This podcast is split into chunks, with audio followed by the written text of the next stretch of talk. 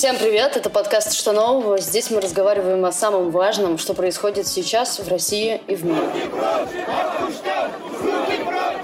Вы только что услышали голоса активистов. Э, дело происходит в Башкортостане, а Куштау, от которого они просят убрать руки прочь, это Шихан, такая известняковая гора. Природный символ региона, который могут уничтожить ради разработки соды. Активисты не первый день защищают гору, им противостоит полиция, ОМОН и даже чоповцы. Поговорим сегодня с Иваном Жилиным, спецкором «Новой газеты», который следит за историей с Шиханом уже почти две недели. Ваня, привет. Привет. Вчера глава Башкирии приехал на встречу с протестующими и взял и заявил, что Шихан не будут разрабатывать, пока не найдут компромисс с защитниками горы. Вань, скажи, почему эта гора вообще так важна для местных жителей? И правда ли, что защитники Куштау победили? Ну, говорить о том, что они победили совершенно преждевременно, это временная переостановка разработки горы до того момента, как э, активисты и промышленники найдут компромисс, как заявил, собственно говоря, сам Ради Хабиров глава Башкортостана. То есть это такая передышка, но это не означает, что решение о разработке Куштау отменено.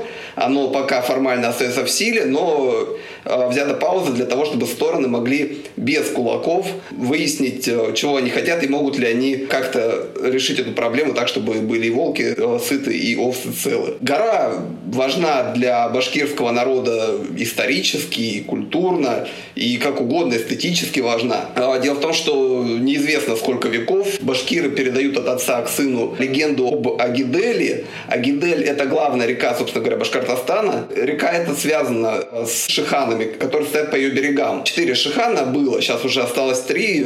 Шихан Шахтау э, уничтожили еще во времена советской власти. В 50-е годы начали, и вот э, в настоящий момент э, это уже не гора, а карьер. И легенда об Агиделе гласит, что дочь Урала Агидель была прекрасной девушкой, в нее влюбился надменный принц Ашак. Он приехал, чтобы забрать ее, она отказала ему, он ее похитил. И Урал, чтобы не дать свою дочь в обиду, превратил ее в реку. Ашак очень расстроился, вырвал свое сердце, и на месте, где был он, где был его конь, куда упало его сердце и где летел его сокол, э, выросли четыре горы. Вот э, Шихан Куштау – это сокол Ашака. За эту легенду, за это свое наследие башкирский народ сейчас и бьется против э, башкирской содовой компании. А, смотри, вот народ встретил довольно серьезное сопротивление со стороны силовиков. Ты был свидетелем даже одного из них, как я понимаю. Расскажи, что там вообще происходило, кто какими силами пытался остановить протестующих? Прямо скажем, что останавливать пытались протестующие, а не протестующих. Активисты пытались остановить э, технику, да, промышленную, которая хотела зайти на гору, и там сначала провести лесорубочные работы, потому что Куштау поросший лесом Шихан, э, в отличие, кстати, от э, других, которые не имеют растительности. И активисты, да, вот, вставали на пути техники, вставали на пути работников башкирской содовой компании, всячески не давали начать разработку горы. Первое столкновение произошло 6 августа. Тогда ЧОП и полицейские попытались завести технику на гору. Активисты попытались их не пустить, но активистов было меньше. И э, среди активистов было очень много пожилых людей. Их просто раскидали. Как мне вот рассказывали участники этих событий, их хватали, вот, их э, бросали на землю. Одной бабушке 80-летней сломали ногу. То есть в тот день э, ЧОП победил. Народный дух после этого поднялся видимо, и 3000 человек э, в следующие вот выходные, да, после этих столкновений пришли на гору, чтобы заявить, что Куштау должен жить. Вот э, башкирская строительная компания была вынуждена убрать технику. Собственно говоря, таким вот образом на 9 августа, 9 августа была эта масштабная акция, активисты вроде бы одержали первую локальную победу. Но не тут-то было. Собственно говоря, прошла вот эта вот э, трехтысячная акция днем, а ночью в лагере активистов которых было всего 18 человек, а со мной 19. Где-то в 22.30 мы увидели, что к лагерю приближаются фонарики, их было очень много. При этом э, за 5 минут до этого нас предупредили, что да, что едут люди на автобусах, на микроавтобусах, и что их очень много. И да, мы действительно увидели, что к лагерю направляется много фонариков, мы не могли сказать, сколько их, потому что было темно и далеко, но когда они к нам приблизились, стало понятно, что это где-то 300 человек, 50 из которых бойцы ЧОП «Вершина». Этот ЧОП обеспечивает силовую поддержку БСК. И 250 человек – это какие-то титушки без опознавательных знаков, прячущие лица, кто за масками, кто за балаклавами, абсолютно агрессивно настроены. То есть, если ЧОП вел себя, скажем так, по инструкции, он нас взял в кольцо, он кольцо сжал, но он силы не, не применял, он оскорблений никаких не высказывал, то вот эти вот уроды моральные просто начали оскорблять э, защитников лагеря, защитников горы самым пошлым образом. Юмор такой уровня третьего класса школы, сводящийся к э, интимной, в общем, стороне жизни. Они параллельно, конечно, они пытались еще как-то подеть, пытались ткнуть, там, например, подергать за одежду, сделать все, чтобы кто-то из активистов не выдержал, попытался вступить в драку, и тогда бы вся эта армада из 250 человек с удовольствием, я так понимаю, разобрала бы людей на кусочки, вот, которые защищали этот лагерь. Потому что я не уверен, что у них были хоть какие-то моральные ограничения. А правда, что они за гонорар какой-то работали? Да, это, это совершенно правда. Каждому за участие в этой акции э, было обещано, я, я не знаю, было ли заплачено на самом деле, но было обещано по 3000 рублей. А, скажи, пожалуйста, Ваня, а как после этого развивались события? Сколько людей там продолжали приходить? Разгоняли ли их? Каким образом? Собственно говоря, после этого, как любой акт насилия, который делается ради устрашения, приводит к ровно противоположному результату. Как правило, уже сейчас никто насилия не боится. В плане, в плане вот такого коллективного, да, то есть э, если какой-то там правитель решает подавить свой народ, да, условно говоря, с помощью силы, то протестующих внезапно становится больше. Так произошло, собственно говоря, и в Башкортостане. Видимо, башкирская содовая компания думала, что все уйдут, да, все забоятся, что вот пришли какие-то гопники, их, их много, но нет. В лагере было 19 человек, стало в лагере 300 человек. Вот буквально на следующий день. То есть население лагеря выросло 15 раз. Долгое время, до 15 числа, э, БСК, Башкирская содовая компания, была в ступоре. А 15 числа они решили прибегнуть к старой схеме. Они пригнали в лагерь тетушек, опять ЧОП. И главное, они смогли выдавить активистов, смогли разрушить лагерь и огородить гору колючей проволокой. Вооруженная территорию! Ну и получили ту же реакцию, которую получили в первый раз. То есть в воскресенье на Куштау было, я не могу сказать, сколько тысяч человек, меня уже не было, вот, но определенно даже больше, чем три, потому что по видеозаписям, которые делали сами активисты с разных совершенно точек, видно, что там море, море людей, да, просто вот несчетное количество. И уже активисты, во-первых, убрали ограждение, да, во-вторых, э, к сожалению, так получилось, что опять произошли стычки, причем если ЧОП и сотрудники БСК очень быстро отступили, то в скором времени приехала Росгвардия, гвардия, которая применила против активистов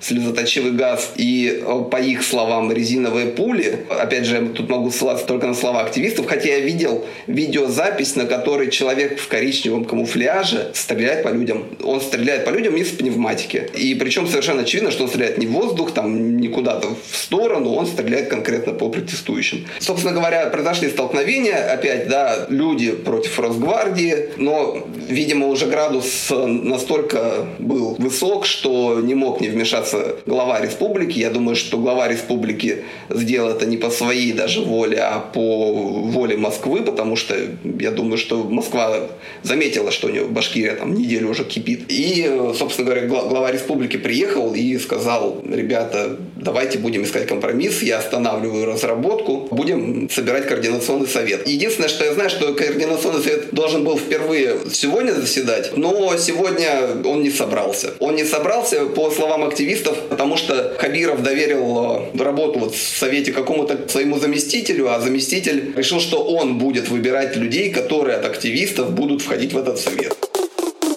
А, чтобы нашим слушателям было более понятно, записываем мы этот подкаст 17 числа в понедельник. А к Хабирову мы еще вернемся. А давай чуть-чуть поговорим про то, почему БСК вообще получил лицензию на разработку. Шиханы не относятся к охраняемым объектам. Почему, почему вот так? К сожалению, именно Шихан Куштау не имеет охранного статуса. Охранный статус как памятники природы имеют два других сохранившихся Шихана Юрактау и Таратау. БСК легко получила право на разработку Шихана Куштау, потому что что именно Шихан Куштал по какой-то причине не имеет охранного статуса. То есть он вот как с советских времен не имел, так и до сих пор не имеет.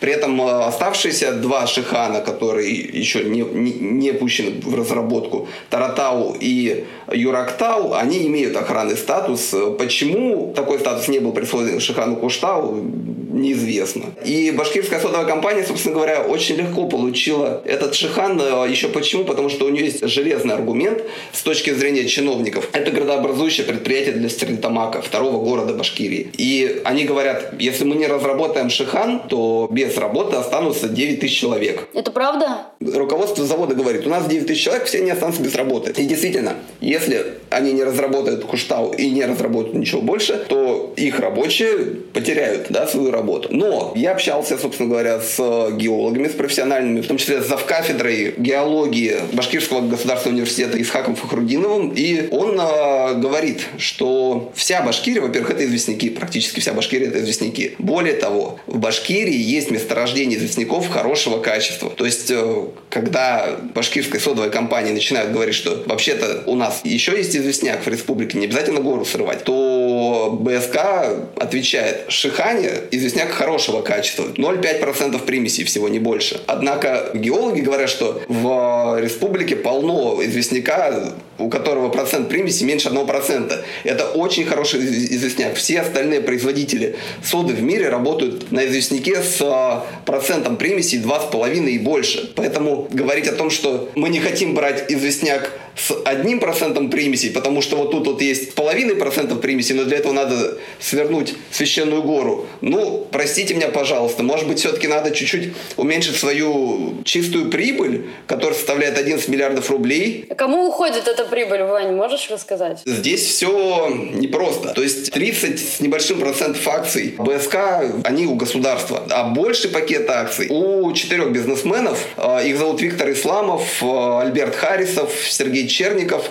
и Дмитрий Пяткин. Первые трое, Исламов, Харисов и Черников, очень интересные люди. Они владеют во Франции двумя поместьями. А, Шатоле Мартинет и Приоре Сент-Марвией. Эти два поместья общей площадью 400 гектаров, только вдуматься, 400 гектаров, находятся э, на берегу реки Аржанс. Там у них замечательная природа, у них там фазаны, куропатки, зайцы, горы, которым никто не угрожает. То есть там горы есть, а башкирской содовой компании нет, только ее руководство. Эти люди взяли в 2011 году вот эти вот поместья под условие, что они их восстановят. И вот я так полагаю, что 400 гектаров французской земли, чтобы восстановить там, собственно говоря, сами усадьбы, да, и позаботиться о тамошней природе, вот как раз где-то миллиарды рублей нужны. Туда и утекают, собственно говоря, башкирские деньги.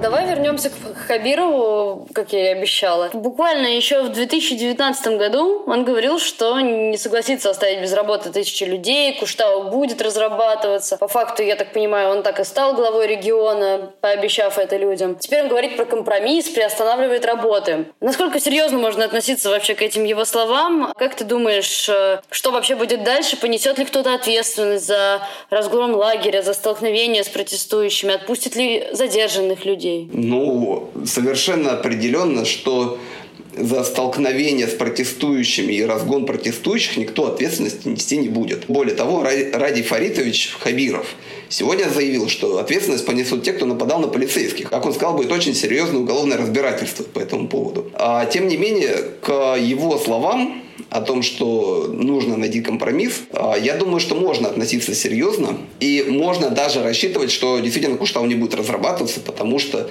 как я и сказал, я абсолютно уверен, что это решение не Хабирова. Абсолютно уверен, что это решение Москвы. И Москве не нужна горячая точка в Башкирии, поэтому есть определенный шанс, что башкирская содовая компания все-таки научится разрабатывать известняк с процентом примесей 1 там, или, не знаю, 0,7, а не 0,5. Я думаю, что пришло время совершенствовать свои технологии. Ну, то есть шанс на хэппи-энд все-таки есть. Вань, последний вопрос будет такой обобщающий. Почему, по-твоему, защита окружающей среды в последние годы вот стала такой чуть ли не главным конфликтом между властями и гражданским обществом? Как ты думаешь, продолжится ли эта тенденция? Это очень сложный вопрос. Давай я отвечу так, как я вижу. Я думаю, что людям не хватает денег на медицину нормальную. А плохая экология, на Урале мы это хорошо знаем, приводит э, к массе заболеваний, к онкологическим заболеваниям.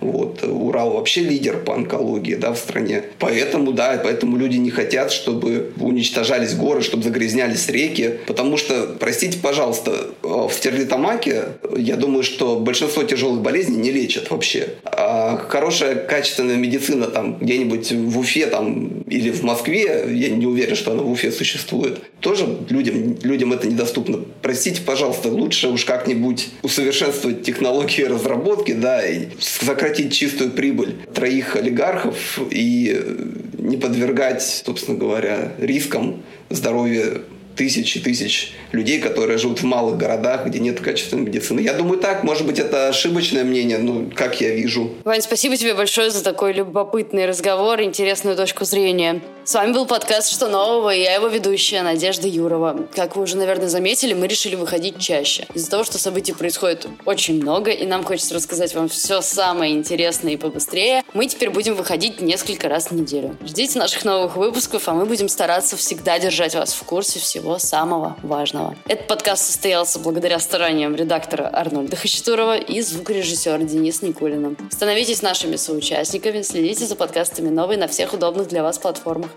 До скорого!